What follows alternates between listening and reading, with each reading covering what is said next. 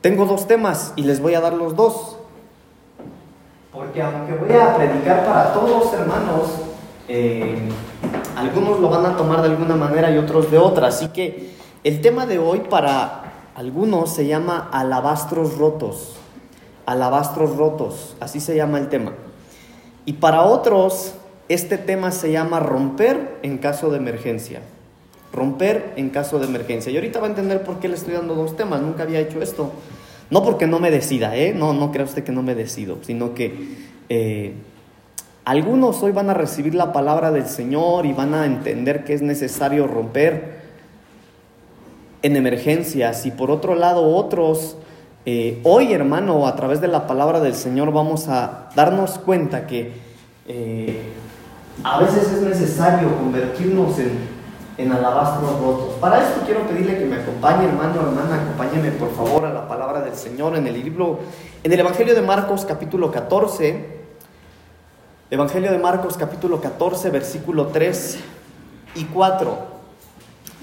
Pero estando él en Betania, en casa de Simón el leproso, y sentado a la mesa vino una mujer con un vaso de alabastro de perfume, de nardo puro de mucho precio y quebrando el vaso de alabastro se lo derramó sobre su cabeza.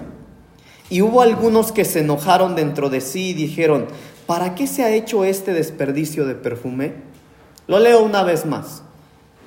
Pero estando él en Betania, en casa de Simón el leproso, y sentado a la mesa vino una mujer con un vaso de alabastro de perfume de nardo puro de mucho precio, y quebrando el vaso de alabastro se lo derramó sobre su cabeza, y hubo algunos que se enojaron dentro de sí y dijeron, ¿para qué se ha hecho este desperdicio de perfume? Tomen su asiento, hermanos, tomen su asiento. Alabastros rotos. Ah, yo creo que estoy casi seguro que usted ha escuchado esto antes, ¿verdad? Han escuchado esta historia de la mujer que derramó el perfume.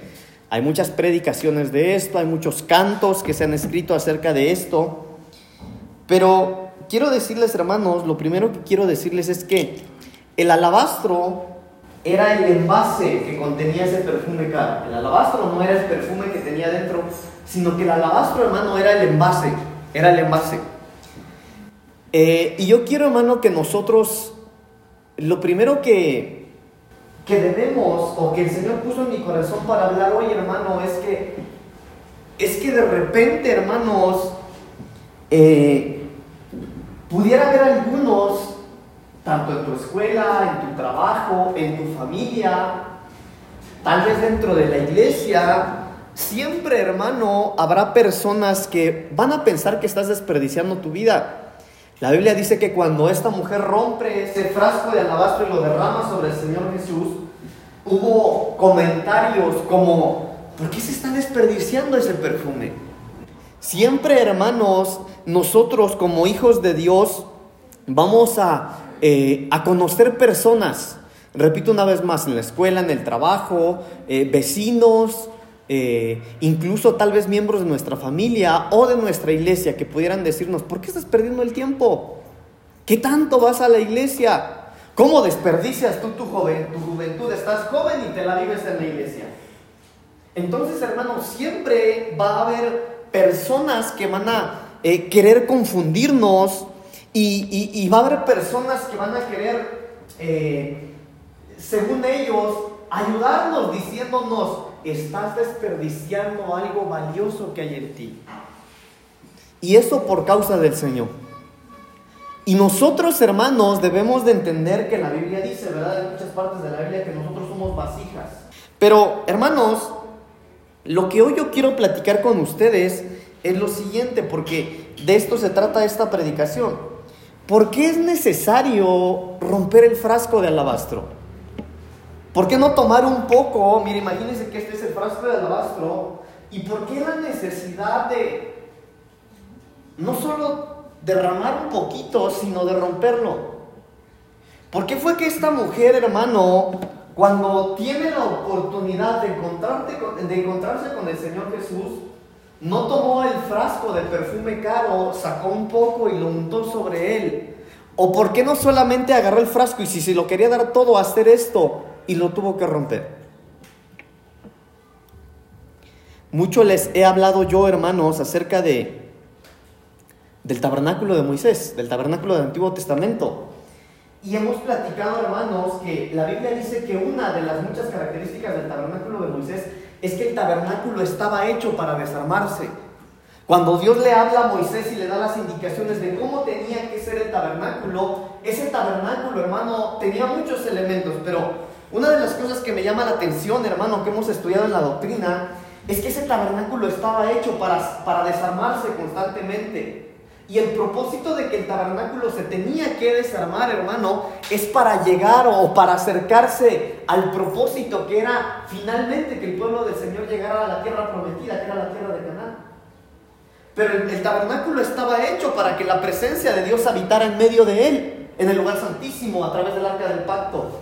Y ahora nosotros somos tabernáculos. La Biblia dice que que el, que el verbo tabernaculizó entre los hombres. Y ahora nosotros somos tabernáculos, pero a nosotros, hermano, el Señor, así como ese tabernáculo, nos va a tener que romper a veces.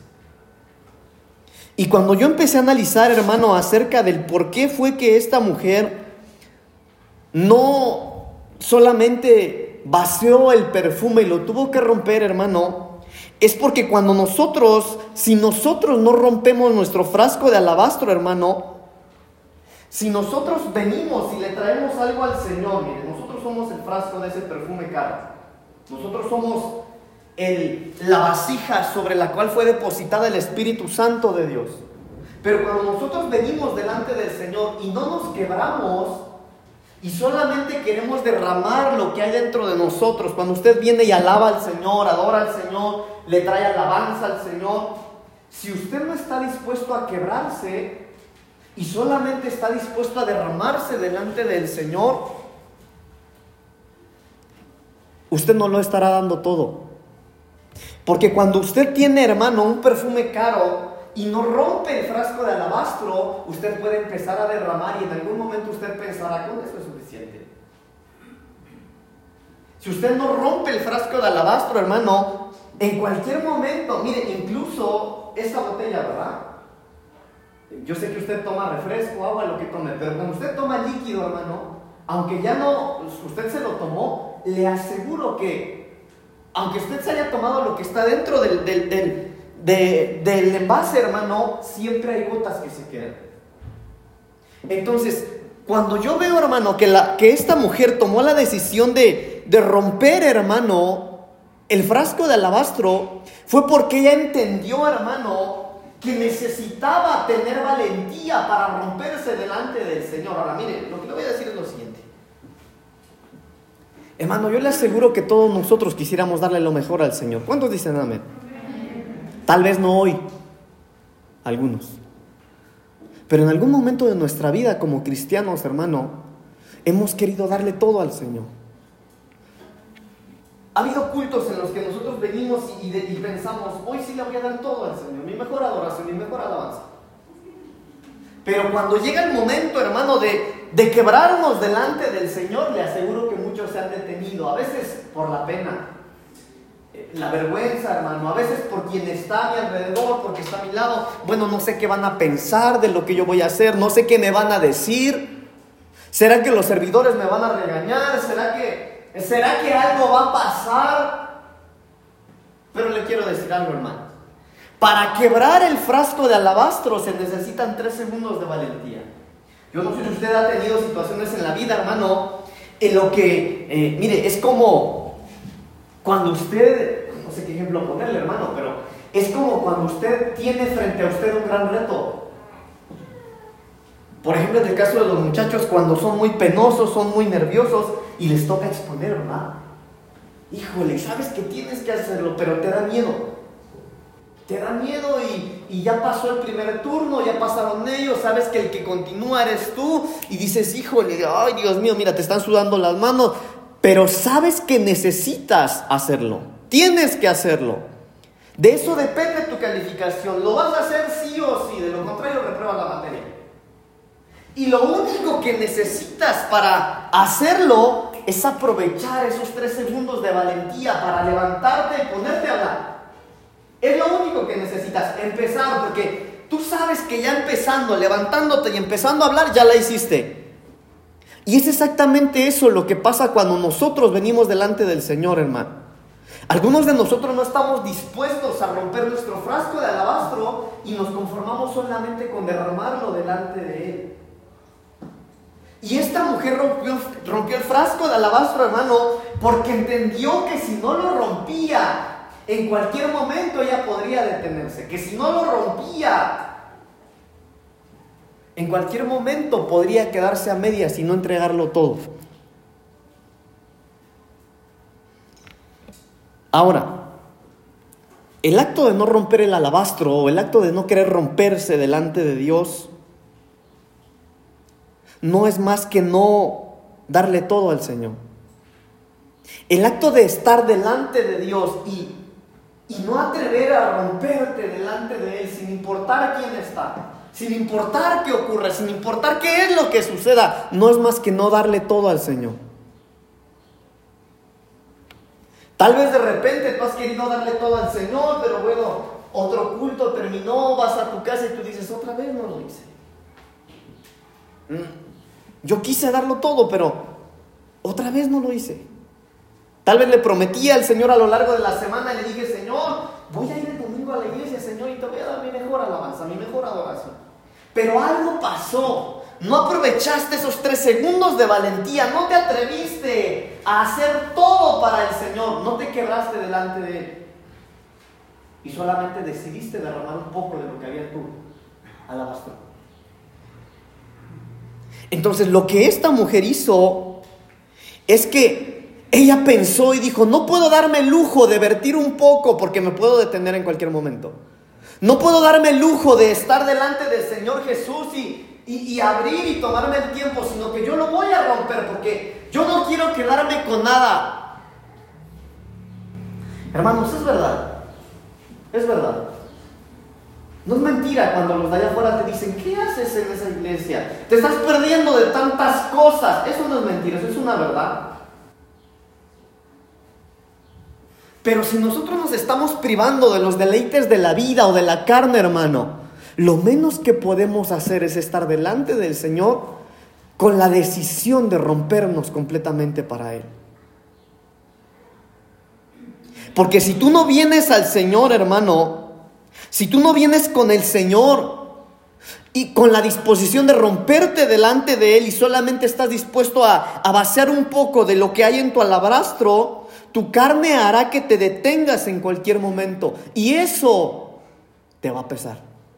Eso te va a doler con el tiempo.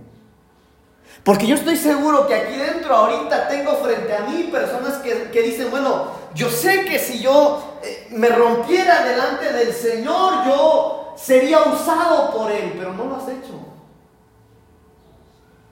Yo estoy seguro, pastor, que si yo pudiera estar delante del Señor y quebrarme delante de Él, darle todos mis talentos, mis dones, mi tiempo, mis sueños, todo.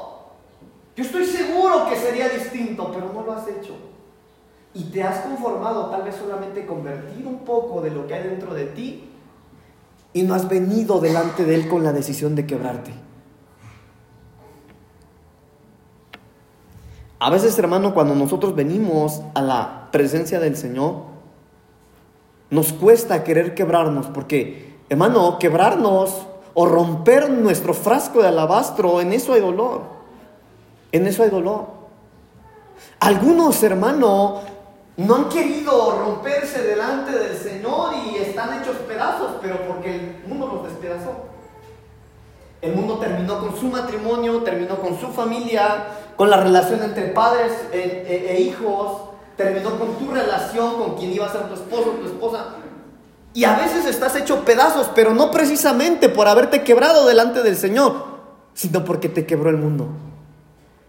Y el estar quebrado, hermano, requiere de valentía porque eso duele. El estar quebrado, hermano, requiere de coraje porque es doloroso. A veces cuando nosotros venimos al Señor, hermano, y nos disponemos a entregarnos al Señor, le decimos, Señor, yo me rindo a ti, Señor. Tómame, Señor, haz de mí lo que tú quieras. A veces decimos, ¿verdad? A veces venimos eh, delante del Señor y le decimos, Señor, yo te entrego todo lo que soy, pero eso no es verdad. A veces cuando nosotros venimos al Señor, hermano, eh, nuestra alma se motiva y nos emocionamos y, y venimos delante del Señor, hermano, cantamos, adoramos, le sentimos y le decimos, Señor, todo lo que hay delante de mí lo voy a poner a tu voluntad. Ilumíname, Señor. Y cuando el Señor empieza a iluminarte, hermano, y empieza a encender la luz en medio de tu hogar, empiezas a darte cuenta de lo que está mal. Cuando el Señor viene, te hace caso y viene y empieza a encender, hermano, la luz en medio de la oscuridad de tu relación, y tú te das cuenta del desorden que hay en tu relación, tú dices, no, no, no, aquí no puedes meterte, Señor. Cuando el Señor viene, hermano, porque tú le dijiste que estabas dispuesto a darlo todo por Él, y Él viene y empieza a encender la luz en tu matrimonio, tú dices, bueno, sí te amo, sí te quiero seguir, te quiero servir, pero esta área de mi vida aún no la toques. Y nos arrepentimos, hermano, de querer quebrarnos delante del Señor y tomamos la decisión de solamente derramar un poco delante de Él. A veces, hermano, nosotros queremos o cantamos que queremos ofrecernos en sacrificio y le decimos, Señor, toma mi vida, Señor. Toma mi familia, toma mis hijos, toma mi matrimonio, toma mi tiempo, toma mi espacio, Señor. Toma mis manos, mis pies. Pero la realidad, hermano, es que cuando nosotros le pedimos al Señor que o le ofrecemos nuestra vida en sacrificio a Él, la Biblia dice, hermano, que los sacerdotes cuando traían la carne al sacrificio, aventaban la carne al altar. ¿Y sabe qué es lo que ocurría en el altar, hermano? Que el fuego empezaba a quemar toda la grosura. El fuego empezaba a quemar todo lo que, toda la grasa, hermano, todo, todo el exceso de carne que había ahí. Y cuando nosotros venimos delante del Señor, a veces en nuestra emoción, diciéndole que lo amamos, diciéndole que queremos eh, servirle, vivir eternamente para Él, hermano, y, llegó el momento, llega el momento de estar delante del altar y empezamos a sentir el calor del fuego, nosotros nos arrepentimos y, no estamos dispuestos a rompernos, sino solamente va a ser un poco de lo que hay en nosotros.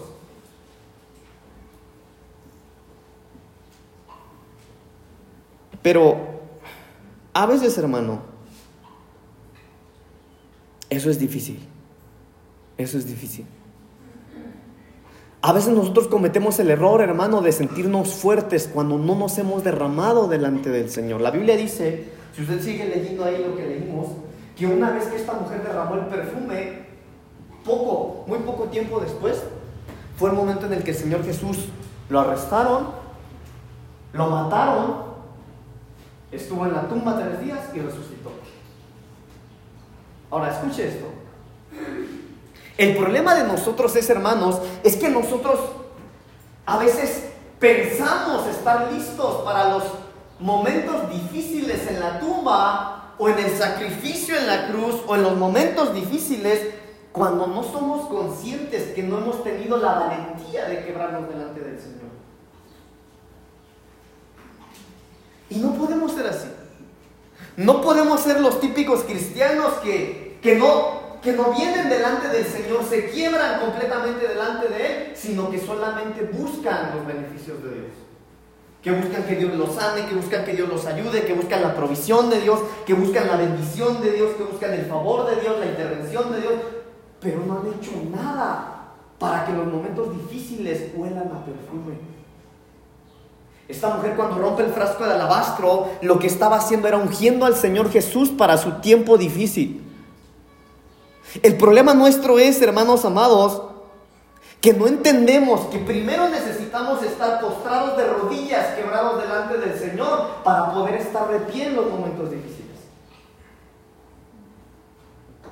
Acompáñenme por favor al libro de Génesis capítulo 22, versículo 2 romper en caso de emergencia. Génesis capítulo 22, versículo 2 en adelante.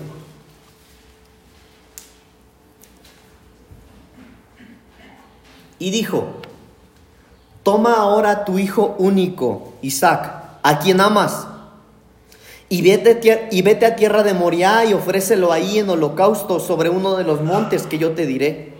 Y Abraham se levantó muy de mañana y, en, y enalbardó su asno y tomó consigo dos siervos suyos y a Isaac su hijo, y cortó leña para el holocausto, y se levantó y fue al lugar que Dios le dijo.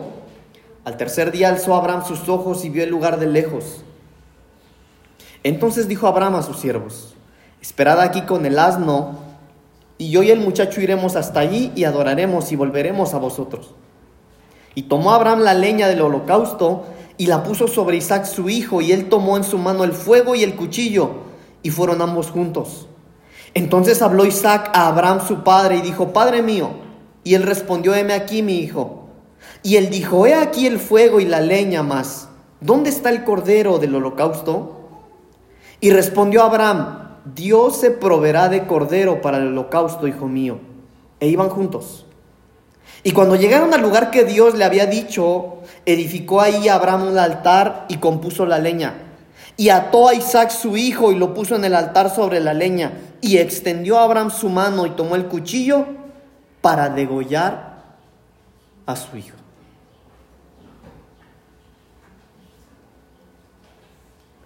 ¿Cómo se llama el tema?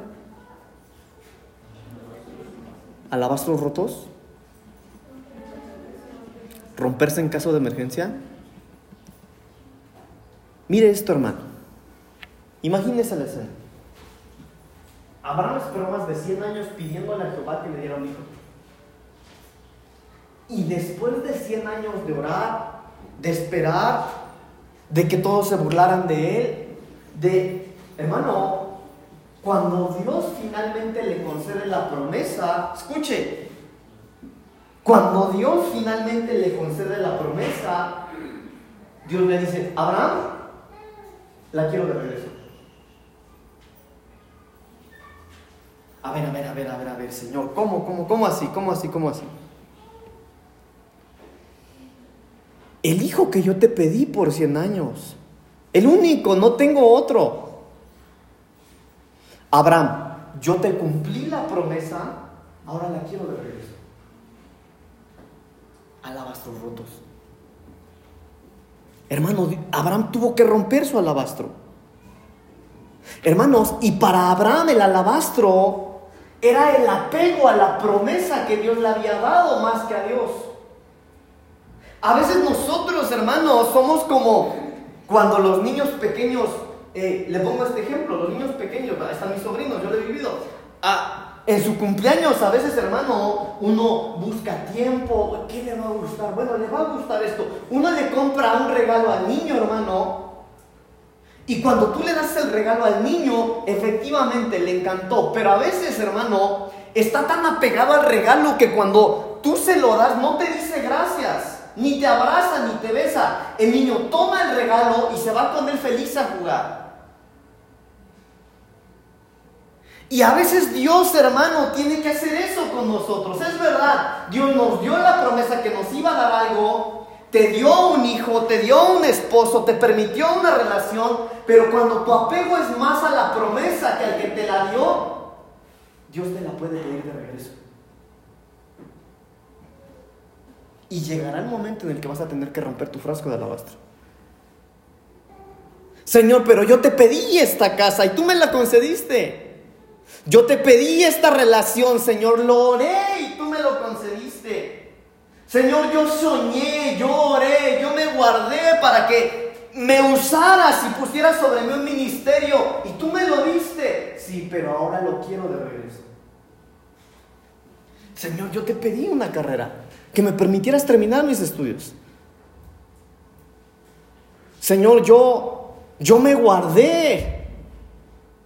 Y cuando finalmente, Señor, me permites llegar a la cúspide, me pides que te entregue todo lo que logré.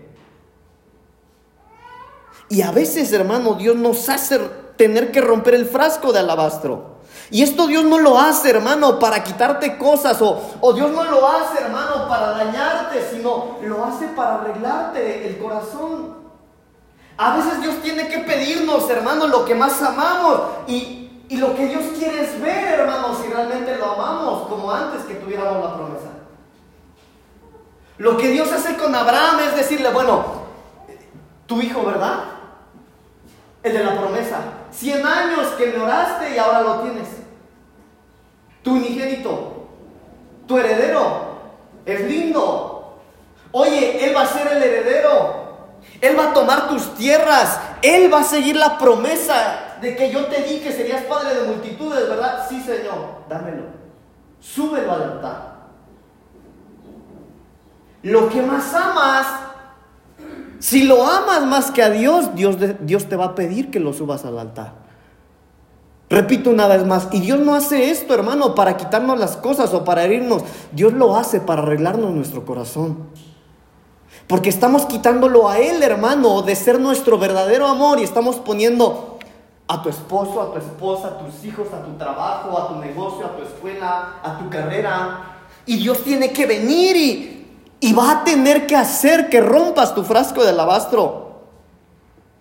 A veces, hermano, nosotros pensamos y decimos, Señor, ¿por qué no pasa esta prueba? ¿Por qué tanto tiempo, Señor, y este problema que yo tengo no termina? Porque no ha cedido. Señor, ¿por qué llevo tanto tiempo batallando con esto? Porque no has querido subirlo al altar. Hermano, y no es que Dios necesite lo que nos ha dado, porque Él nos lo dio con amor. El problema es que a veces nosotros somos como esos niños, hermano, que estamos poniendo más nuestro corazón en los regalos que aquel quien nos lo dio. Y Dios tiene que venir y pedirnos lo que Él mismo nos dio. En el libro de jueces capítulo 11, versículo 34 en adelante, jueces capítulo 11, versículos 34 en adelante, hay algo más. Entonces volvió Jefté a Mispa, a su casa, y he aquí su hija que salía a recibirle con panderos y danzas. Y ella era sola, su hija única. No tenía fuera de ella ni hijo ni hija. Y cuando él la vio, rompió sus vestidos, diciendo, ay, hija mía, en verdad me has abatido y tú misma has venido a ser causa de mi dolor, porque le he dado palabra a Jehová y no podré retractarme. Ella entonces le respondió, Padre mío, si le has dado palabra a Jehová, haz de mí conforme a lo que prometiste, ya que Jehová ha hecho venganza en tus enemigos, los hijos de Amón. Y volvió a decir a su padre, concédeme esto, déjame por dos meses que vaya y descienda por los montes y llore mi virginidad yo y mis compañeras. Él entonces dijo, ve. Y la dejó por dos meses y ella fue con sus compañeras y lloró su virginidad por los montes. Pasados los dos meses volvió a su padre, quien hizo de ella conforme al voto que había hecho, y ella nunca conoció varón. Ahora mire esto. El contexto de esta parte de la Biblia es el siguiente. La Biblia dice, hermano, habla de Jefté, un hombre de Dios. Un hombre que está en plena batalla, que está en plena guerra contra los hijos de Amón, dice aquí. Y hermano, en medio de la batalla, él promete algo y le dice, Señor, si tú me ayudas y me das la victoria en la batalla, yo te prometo, Señor, que la primera persona que me reciba cuando yo llegue victorioso a la casa, yo la voy a dedicar a ti, yo la voy a sacrificar para ti. Ahora escuche esto.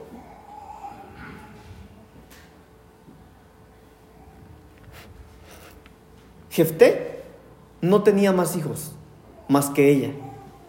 Jefté no tenía esposa, solo su hija. ¿Quién lo iba a recibir? Y la Biblia dice, hermano, que Dios le da la victoria. Entonces ocurre lo que acabamos de ver. Cuando llega victorioso, hermano, va llegando Jefté victorioso y dice la Biblia que cuando él va llegando sale su hija feliz, danzando, alabando, hermano, con gozo, con alegría, porque llega su padre lleno de victorias. Pero a él se le rompe el corazón. Y le dice, hija mía, qué bueno que me vienes a recibir, pero tú misma eres causa de mi dolor, porque yo le prometí al Señor que la primera persona que viniera a darme la bienvenida en la victoria, yo la iba a entregar a Él. Y aquí viene lo bueno. Hermano, entonces la Biblia dice que la hija de Jefté le dice, Señor, le dice, Padre mío, está bien, si eso es lo que le prometiste a Jehová, tienes que cumplir tu promesa. Ella no se iba a poder casar. Ella no iba a poder estudiar. Ella no iba a tener futuro. Ella no iba a hacer lo que se iba a proponer. Porque alguien más tomó decisiones por su vida.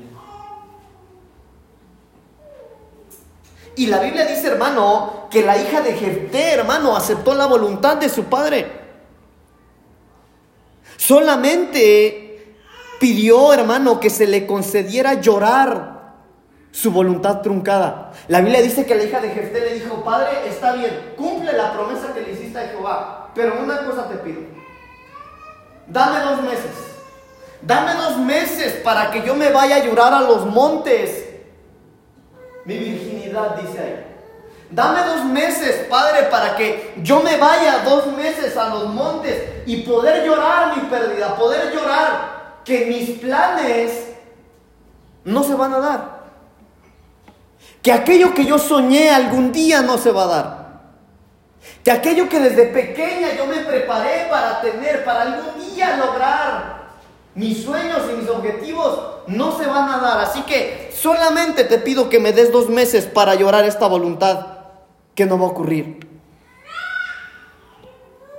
A veces, hermano, pudiera ser que tú estás desde pequeño, desde pequeña pidiéndole al Señor, soñaste con terminar tu carrera, Soñaste con casarte, soñaste con un ministerio, con emprender un negocio, con crear una empresa, con una buena casa, por un buen empleo. Y Dios te dice, hey, eso que tú quieres hacer, que te preparaste, que estudiaste, que soñaste, no se va a llevar a cabo.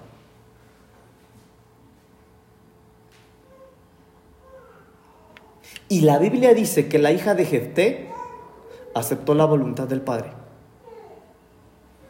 y dijo, Padre, si tú has hecho un pacto con Jehová, lo tienes que cumplir. Solamente te pido una cosa, permíteme ir a llorar a los montes, que eso que yo soñé, que eso que yo siempre pensé que iba a ocurrir no va a pasar.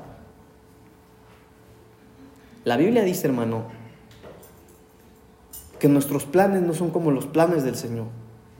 Y a veces, hermano, nosotros necesitamos un tiempo para llorar la voluntad de Dios sobre la nuestra. Porque hay dos opciones. Hermano, la hija de Jefté bien pudo irse a los montes y después de los dos meses no regresar a la casa de su padre. Pudo hacerlo. Tú estás en esa posición. Tal vez hay algo que tú soñaste, que tú pensaste, Tal vez tú siempre creíste que terminarías una carrera, siempre creíste que te casarías con un buen hombre, con una buena mujer. Tal vez siempre creíste que Dios te daría buenos hijos. Tal vez siempre creíste, hermano, que a esta edad de tu vida, tu vida sería distinta. Pero Dios, hermano, hoy te dice, hey, eso no se va a dar. Tal vez no hoy, tal vez ya desde hace un año o años te diste cuenta que no es como tú creías que iban a ser las cosas. Y tú estás en la posición de la hija de Jepté. Y tal vez por meses o años estás sobre los montes llorando la voluntad de Dios sobre la tuya. Que aunque tú soñaste que había cosas que se iban a dar, que aunque cuando te casaste tal vez soñaste y pensaste que Dios te iba a ayudar y que tus hijos iban a servir a Dios y que las cosas iban a ser distintas, pero tal vez lo que no has hecho es venir con el Señor y decirle, Padre, permíteme llorar mi dolor. Permíteme entender, Señor, que eso que yo siempre creí que iba a ocurrir no ocurrió. Y ahora solamente necesito, Señor, llorar tu voluntad sobre la mía para regresar. Y una vez que yo llore, Señor, y esté de regreso, yo cumpla lo que tú quieres que yo haga. A veces, hermano, lo que necesitamos es irnos a los montes para llorar nuestros planes y regresar para aceptar la voluntad del Señor. Podría ser que algunos estando comprometidos, Dios puede decirte, hey, estás comprometido, ¿verdad? Sí, ella no es para ti. Señor, pero llevamos tiempo de noviazgo, estamos comprometidos, Él no es para ti. El diseño de tu casa es muy bonito, pero esa casa no es para ti. Tu carrera parece aparentemente que te va a llevar al éxito, pero ¿sabes qué? No es para ti. Y lo que tienes que hacer, hermano, es ir, llorar, regresar y que la voluntad de Dios se haga sobre tu vida. Porque si tú no estás dispuesto a venir y romper tu frasco de alabastro delante del Señor, no vas a estarle dando todo. Le quiero decir algo. Este tema no lo dan en otras iglesias. Le aseguro que no. Pero hoy el Señor le está hablando a alguien aquí y tal vez eres tú. ¿Qué hay en ti que no has quebrado delante del Señor? ¿Qué hay en ti a lo que te estás aferrando y que has dicho, bueno, yo le doy esta parte al Señor, pero no todo? No, yo le derramo un poco de, de, lo que hay al Señor, de lo que soy, de lo que tengo, pero no estoy dispuesto a quebrarme. Escucha bien, y si tú no quiebras tu alabastro delante del Señor, porque Dios no lo hace para quitarlo de tu vida, solo quiere sacarlo de tu corazón, que no sea tu prioridad, porque si tú no lo sacas de tu corazón, Él lo va a quitar de tu vida. Pero la voluntad de Dios a veces duele. Sí, la voluntad de Dios, hermanos, a veces cuesta mucho. Llegará el momento en el que vamos a tener que decir no a aquello que siempre soñamos tener. Llegará el momento, hermano, en el que tendrás delante de ti todo lo necesario para cumplir tus objetivos y tus sueños. Y de este lado la voluntad de Dios diciéndote, no es por ahí, no es por ahí. Y ahí estarás en el momento y tendrás que aprovechar los tres segundos de valentía para venir y romper tu frasco de alabastro y decir no, aunque tu alma esté gritando que sí. Y por esa mucha razón muchos ya no están aquí porque no quisieron quebrar su frasco de alabastro. Solo derramaban parte de lo que tenían.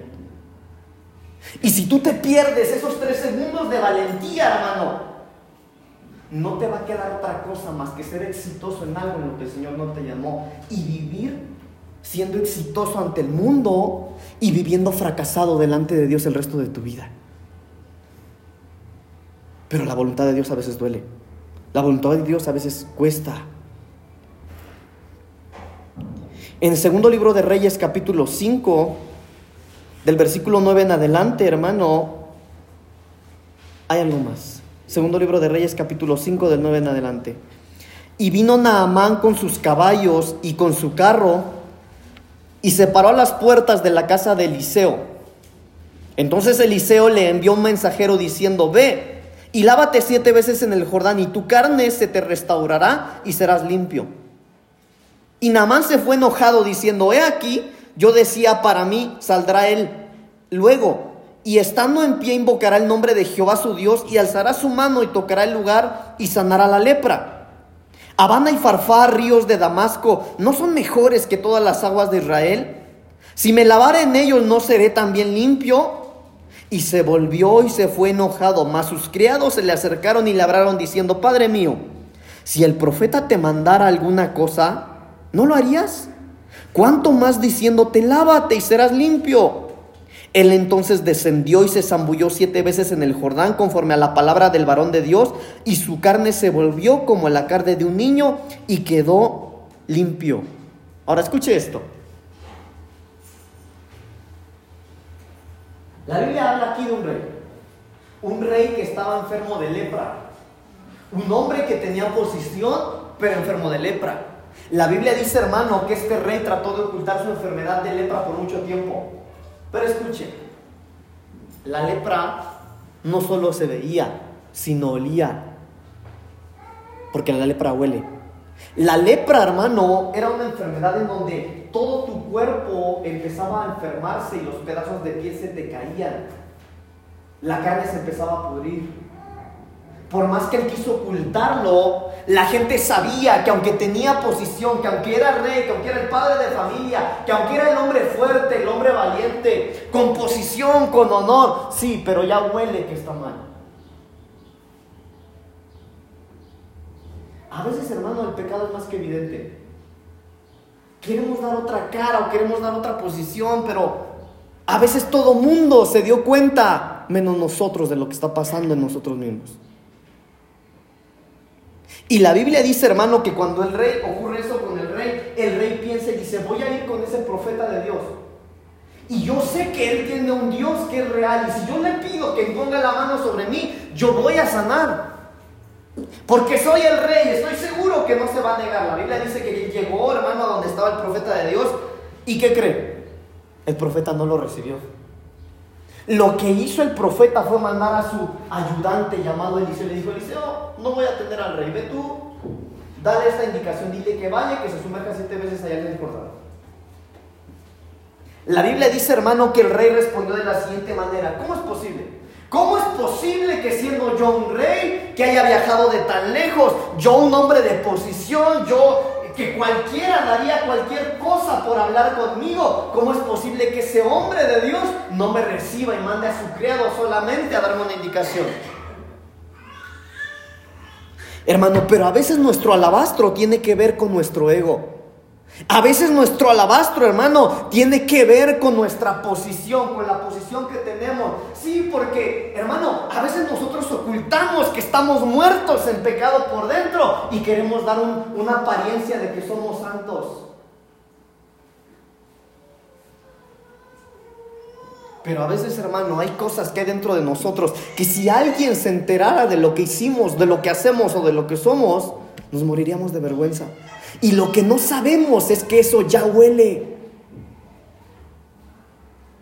Y a veces, hermano, aún teniendo una condición de pecado y estando mal delante del Señor, venimos a la casa del Señor, le pedimos y esperamos que nos ayude, porque no entendemos, hermano, que no estamos en la condición de venir y exigir, sino de venir y quebrar nuestro alabastro.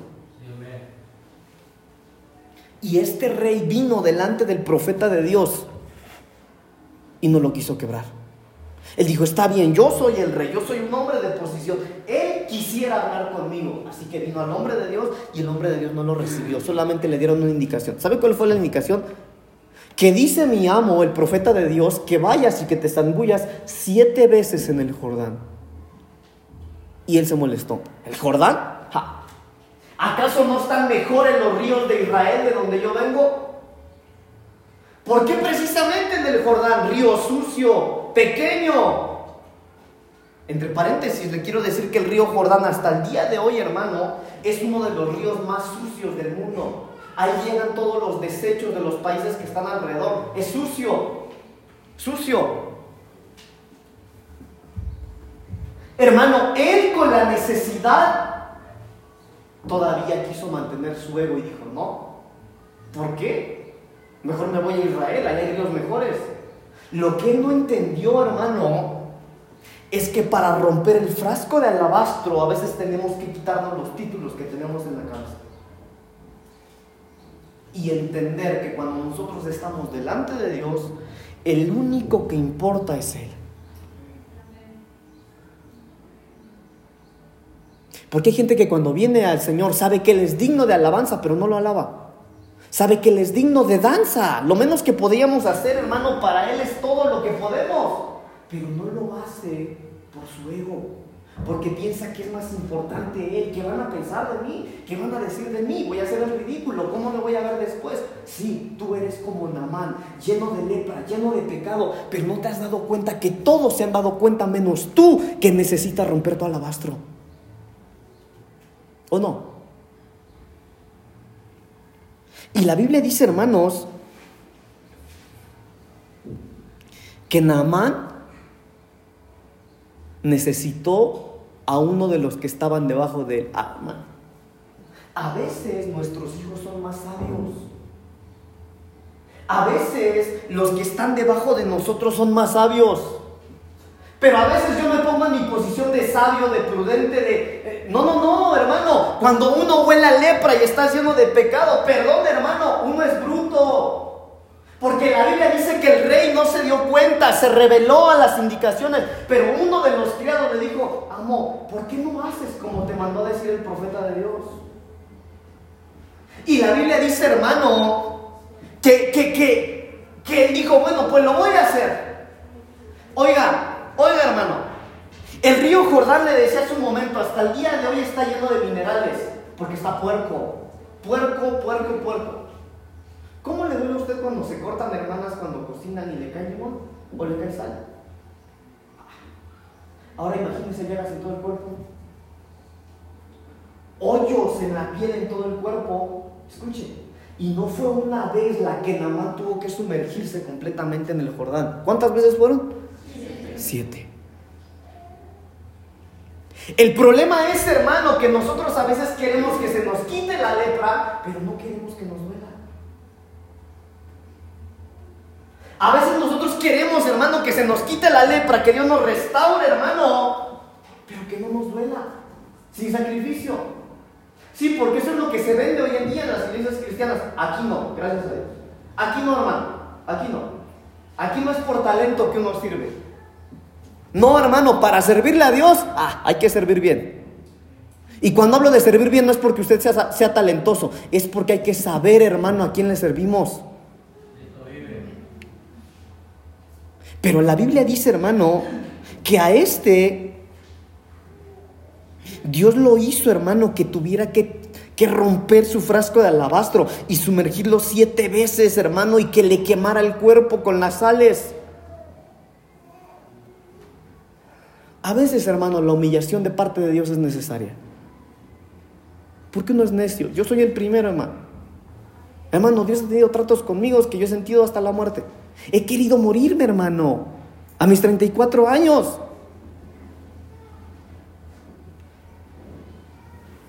Hermano, la Biblia dice que después que él se sumergió siete veces en el Jordán, salió con la piel como de un niño. Un reinicio. La justificación, la reivindicación, una segunda oportunidad. El Señor Jesús, hermano, peleando por nosotros y diciendo, sí, es verdad, está lleno de lepra. Pero Santiago dice, abogado tenemos para con el Padre a Jesucristo el justo. No es muy profundo lo que estoy predicando, ¿va? Lo menos que Dios se merece de ti. Escúchame, por favor, hermano, tome esto personal, tómalo personal. Lo menos que Dios se merece de ti, lo menos, lo menos que Dios espera de ti es todo. ¿Por qué no se lo das? Porque eres como Namán. Te da pena. Te importa más lo que piensen de ti, te importa más lo que digan de ti. Te importa más el cómo te veas. Pero quieres seguir guardando esa figura o esa posición que es mentira. Porque tú sabes por dentro que te estás muriendo y que lo necesitas desesperadamente. Sabes que Dios te llamó, sabes que Él te quiere usar, pero no sucede porque no te quieres quebrar delante de Él. Si el alabastro no se rompe, no le darás todo de ti. Si el alabastro no se rompe, te estás quedando con lo que le corresponde a Él. Hermano, hermana, el Señor viene pronto, pronto. Y si tú y yo estamos aquí, hermano, hagamos que valga la pena. Aquí lo que importa es tu relación con Dios, tú y Dios, no tus hijos con Dios, no tus padres con Dios, no tu cónyuge con Dios, no, no, no, tú y Dios. Atrévete a romper el frasco delante de Él y decirle, Señor, yo quiero romperme delante de ti. Porque de lo contrario, Él te va a quitar cosas de tu vida. No te aferres, no te enamores de los regalos. Porque Dios puede pedirte lo que Él mismo te dio y eso duele. Hermano, Dios puede pedirle a sus hijos. Dios puede pedirle su matrimonio. Dios puede pedirle su negocio, su empresa. Dios puede pedírselo si Él se lo dio. ¿Por qué? Porque usted puede estar poniéndole más atención a eso, al regalo, que a quien se lo dio. Y Él va a hacer que tú rompas tu frasco de alabastro si tú no lo rompes voluntariamente. Perdone, ese es nuestro Dios. Sí, también. El que nos ama, el que tiene misericordia. Sí, pero también ese es nuestro Dios. Aquel que no comparte su gloria con nadie. Y por amor a ti está dispuesto a hacer cualquier cosa. Póngase de pie. Quiero terminar con una oración. Nunca dudes de la voluntad de Dios sobre ti. Hermano, hermana, nunca dudes que la voluntad de Dios es buena para ti. Nunca dudes que si alguien quiere el bien para ti, ese es Dios. Pero a veces, hermano, para que esa buena voluntad se cumpla en nosotros nos va a tener que doler, nos va a tener que herir, nos va a tener que lastimar. Tal vez Dios nos va a enviar y nos va a tener que sumergir siete veces en el Jordán y nos va a doler y nos va a arder. sentiremos que morimos tal vez. Si no rompemos nuestro frasco y solo lo vertimos, podría ser que el Señor nos pida o Él nos rompa involuntariamente. Señor, queremos ser frascos, queremos ser alabastros rotos, queremos ser, Señor, esos recipientes que se quiebran voluntariamente de ti. No queremos ser, Señor, egoístas, no queremos ser, Señor, altivos. No, Señor, ayúdanos a ser esos quienes reconocen, Señor, cuando tú estás delante de nosotros.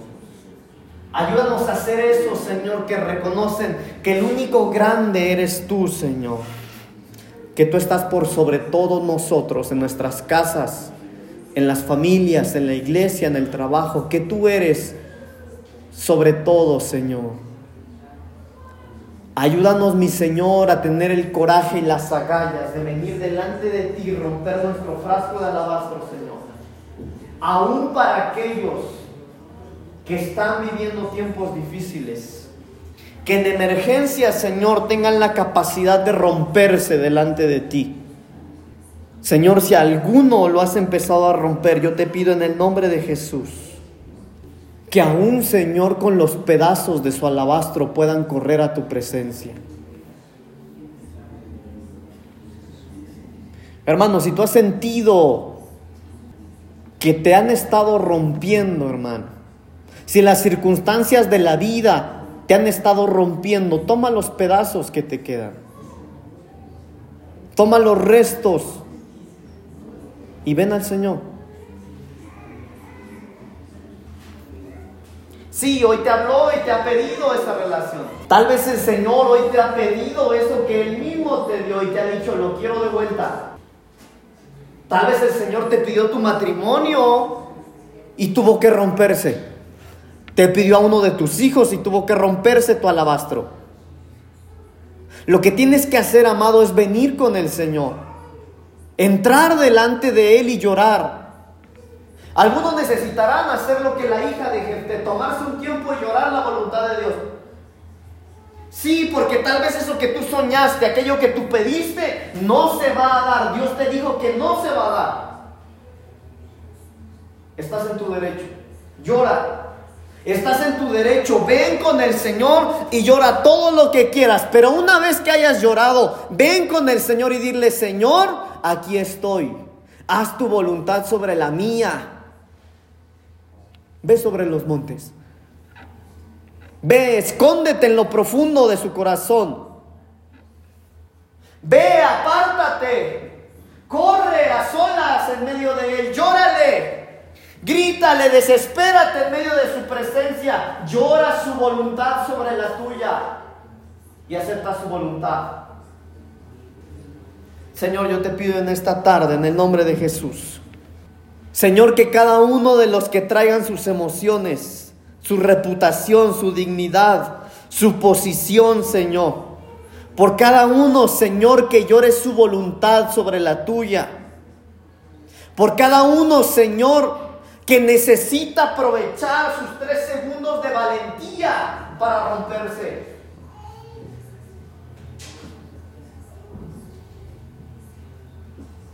Que tú corras en medio de los montes, Señor, y te encuentres con ellos.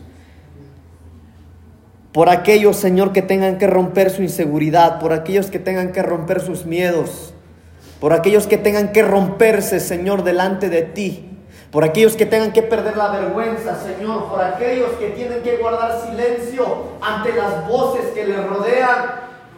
Señor, por aquellos que tienen que guardar silencio, porque todas las voces suenan contrarias a lo que tú les has hablado. Glorifícate, Señor, sobre ellos. Hermano, tal vez has visto cómo los días pasan y lo único que puedes ver son los restos de los sueños que Dios te prometió. Tal vez mientras los días o las semanas van pasando te das cuenta que aquello que pensaste que iba a ser de una manera no es así. Llora. Llora sobre los montes la voluntad de Dios. Tal vez al paso de los días lo único que puedes ver son los pedazos de sueños que algún día Dios te dio. Tal vez son los pedazos de todo lo que tú pensaste que iba a suceder, pero hoy no es así. Llora. Llora en los montes. Ve, estás en tu derecho, llora, lamentate. Pero cuando hayas terminado, ven Ven y recibe la voluntad de Dios. Ven y recibe el mandamiento. Ven y recibe la indicación porque tal vez te va a doler.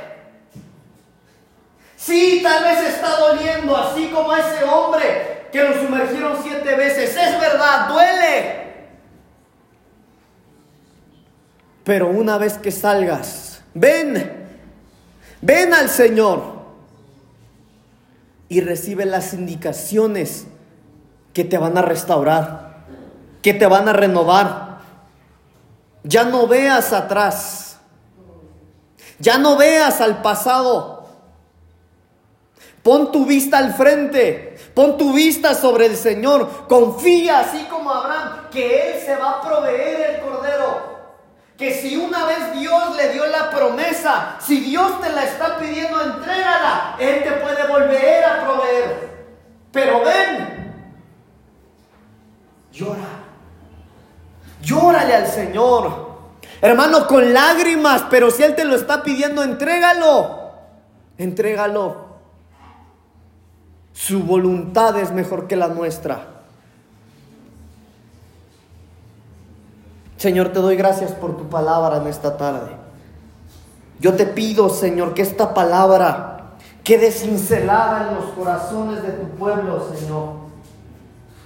Señor, estoy seguro que algunos se van a apartar a los montes a llorar. Señor, estoy seguro que algunos se van a quebrar delante de ti. Estoy seguro, Señor, que alguno te va a buscar, Señor, para quebrarse a solas, para lamentarse, para llorar, Señor sin palabras. Pero reconocemos que es mejor tu voluntad que la nuestra. Y yo te pido, Señor, en el nombre de Jesús, que si alguno, Señor, está siendo dolido, está siendo lastimado, Señor, si las sales de las aguas sucias están lastimando sus heridas, Padre, en el nombre de Jesús te pido que cuando salgan, Señor, Ponga sobre ellos una piel de bebé, una piel nueva, Señor, una restauración, un reinicio, una justificación, Señor, por causa de tu nombre.